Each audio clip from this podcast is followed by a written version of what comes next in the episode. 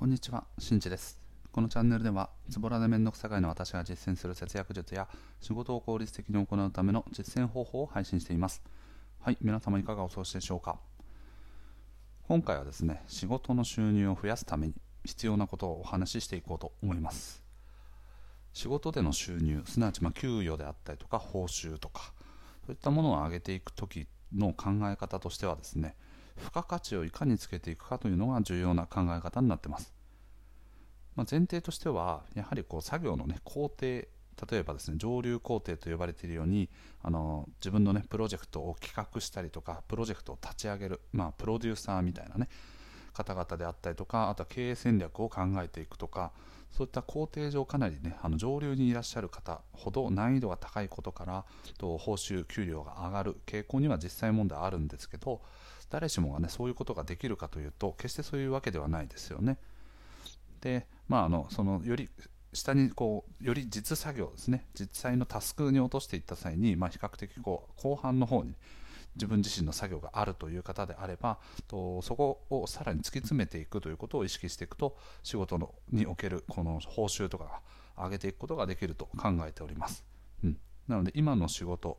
やっている仕事内容でより一層自分の価値を上げていくためにはどうしたらいいか。それはすなわち付加価値をつけていくということをね今回お話ししていきたいと思います。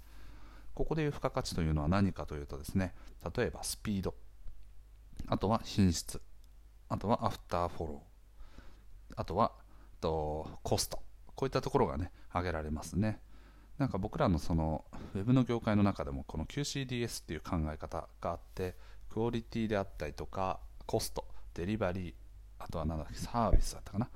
みたいなことがあるんですけど、まあ、すなわちねあのコストとかを上げればその分スケジュールを早くすることもできるしただ逆に言うとコストを削減していくとスケジュールをもっと早くしたいと思っても難しかったりとか、ね、そういったような、ね、いろんなことが多分あると思うんですけど人っていうのは依頼したもの例えば依頼者が、ね、自分の上司だと仮定した時に依頼した上司があこの人にお願いしてよかったって思う時ってどういうことかというと期待値以上の状態が返ってくると人は嬉しい嬉しいというかねあ得したなとかあすごいなっていうふうに思うわけですね。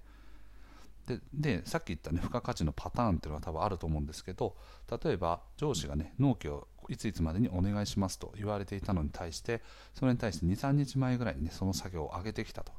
するとそれはスピードっていうところであのやっぱり上司としてもね早くできたすごいありがとうみたいな気持ちになるわけですよね。だからこれも一つの付加価値なんですね。もちろんこのスピードを上げるためにはいかに効率的にやるかっていうスキルが求められてくると思います。ただご自身が今やられているスキルをよりこう洗練させていくっていう考え方になってくるのでさっき言ったようにあの経営戦略を学ばねばっていうようなところからゼロから始めていくようなことではないので比較的こう吸収しやすいスキルなのかなというふうに考えております。特にですねこのスピードっていうのはあの付加価値がすごく高くて例えばですね昔々日本ではね 昔あるところにみたいなあるところにねあの楽天市場というサービスがあったとさ 昔話みたいになりましたけどと、ね、日本の中での EC サイト通販サイトって昔楽天市場っていうのが結構人気を博していたわけですよね。でその後に、まあ、あの海外ではもうかなり主流ではあったんですけど Amazon っていうものができました。が日本にもどんどんどんどんこう、ね、入ってきました。でその時にアマゾンが楽天と大きく違ったのは何かっていうとやはり配送の速さだったんですよね。であの翌日最短翌日とかねあの当日みたいなのとかあったと思うんですあると思うんですけどそういった速さをあの差別化したことによってアマゾンの利用者っていうのは一気に伸びたんですよね。そして今現在アマゾンプライムという特典をつけてこのプライム会員であればそのより配送をねあの早くしていく。または配送料を無料にしていく。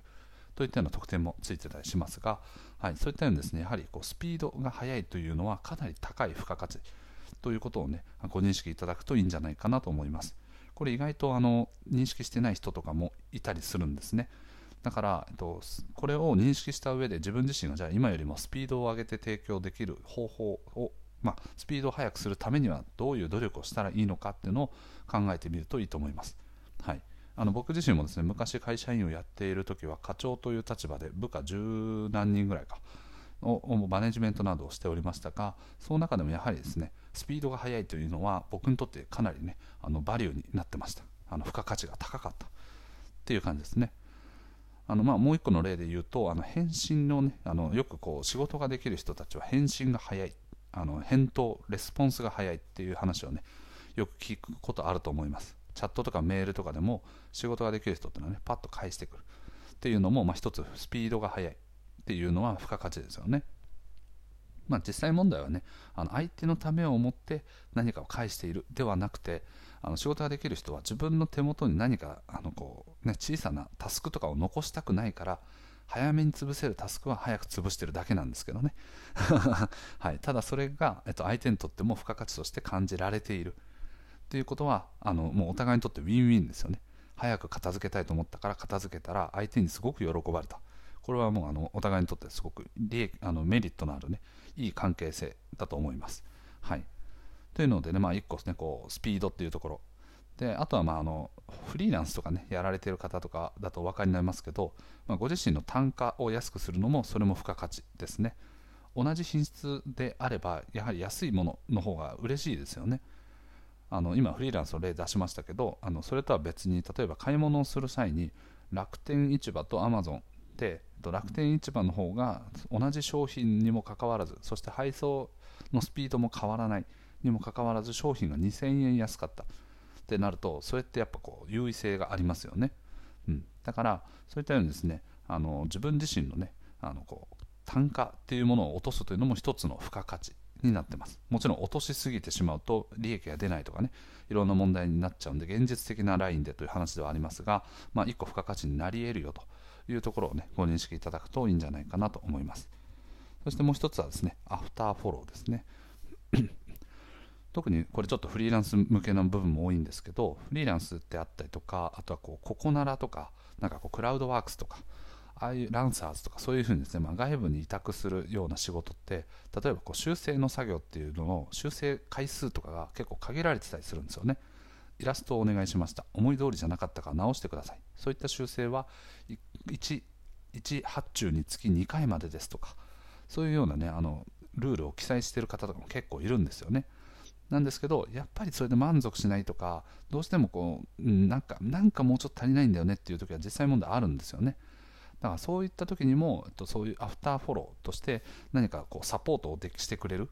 ようなえっと付加価値があればえっとそこをねじゃあ利用しようと。結構毎回毎回、ね、無理をお願いしちゃってるけど快く、ね、受けてくれていると。そして最終的には自分の求めている形に出来上がるからすごくいいんだよねっていうふうに思われたりするわけですね。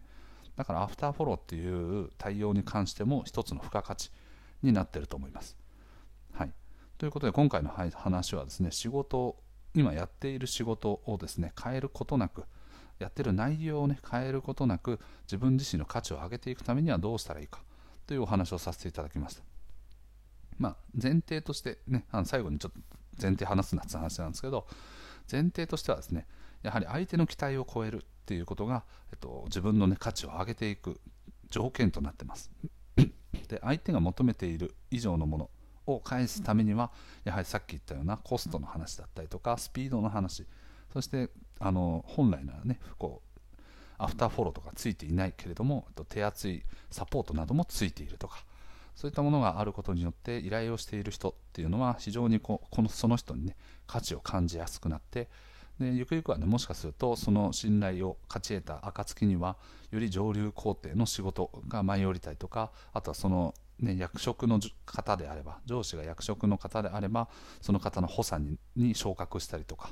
何かねこうチームを持ってみないかって言われたりとかそういったものにねだんだんだんだんつながってくると思います。でスピードを上げるためにはどういうふうにしたらいいかっていうのを考えていくと業務の効率化っていうことを考えていくわけですね。でどういうふうにこれをあのシステ,、まあ、こうシステマチックにやるかとかね物事を考えることなくもうすぐに作業に入れる状態にする。じゃあこういうところを自動化したらいいよねみたいな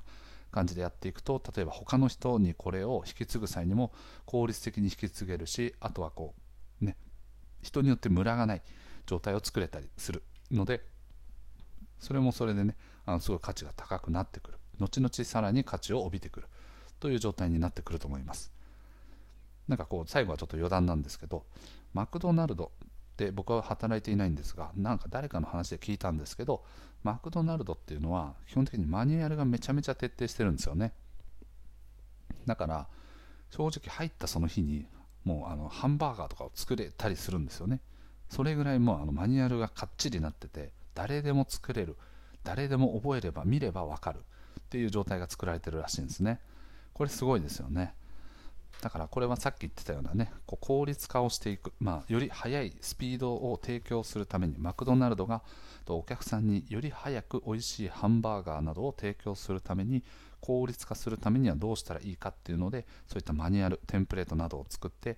かつですねそれを作ったことによって誰でもできる状態品質が人によってムラがない状態を作れたっていうのはすごくあのすごいなというふうに思いました。まあこれ何の関係性があるかというと多分ないですね は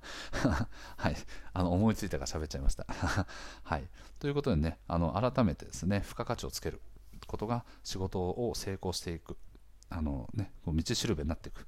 ということをお話しさせていただきました。これは実際にそのそれを実行したことによってあの価値をね、付加価値を提供できる。または、えっと、そういうそうするためにはどうしたらいいかというのを考えていくことによって自分自身のこう考え方もさらに上の目線に入っていけるので考え方あとは行動力そういったものがついてくるのでぜひ一度意識して試してみてください。はい、ということで今回は以上です。最後まで聞いてくれてありがとう。また聞いてね。バイバイ。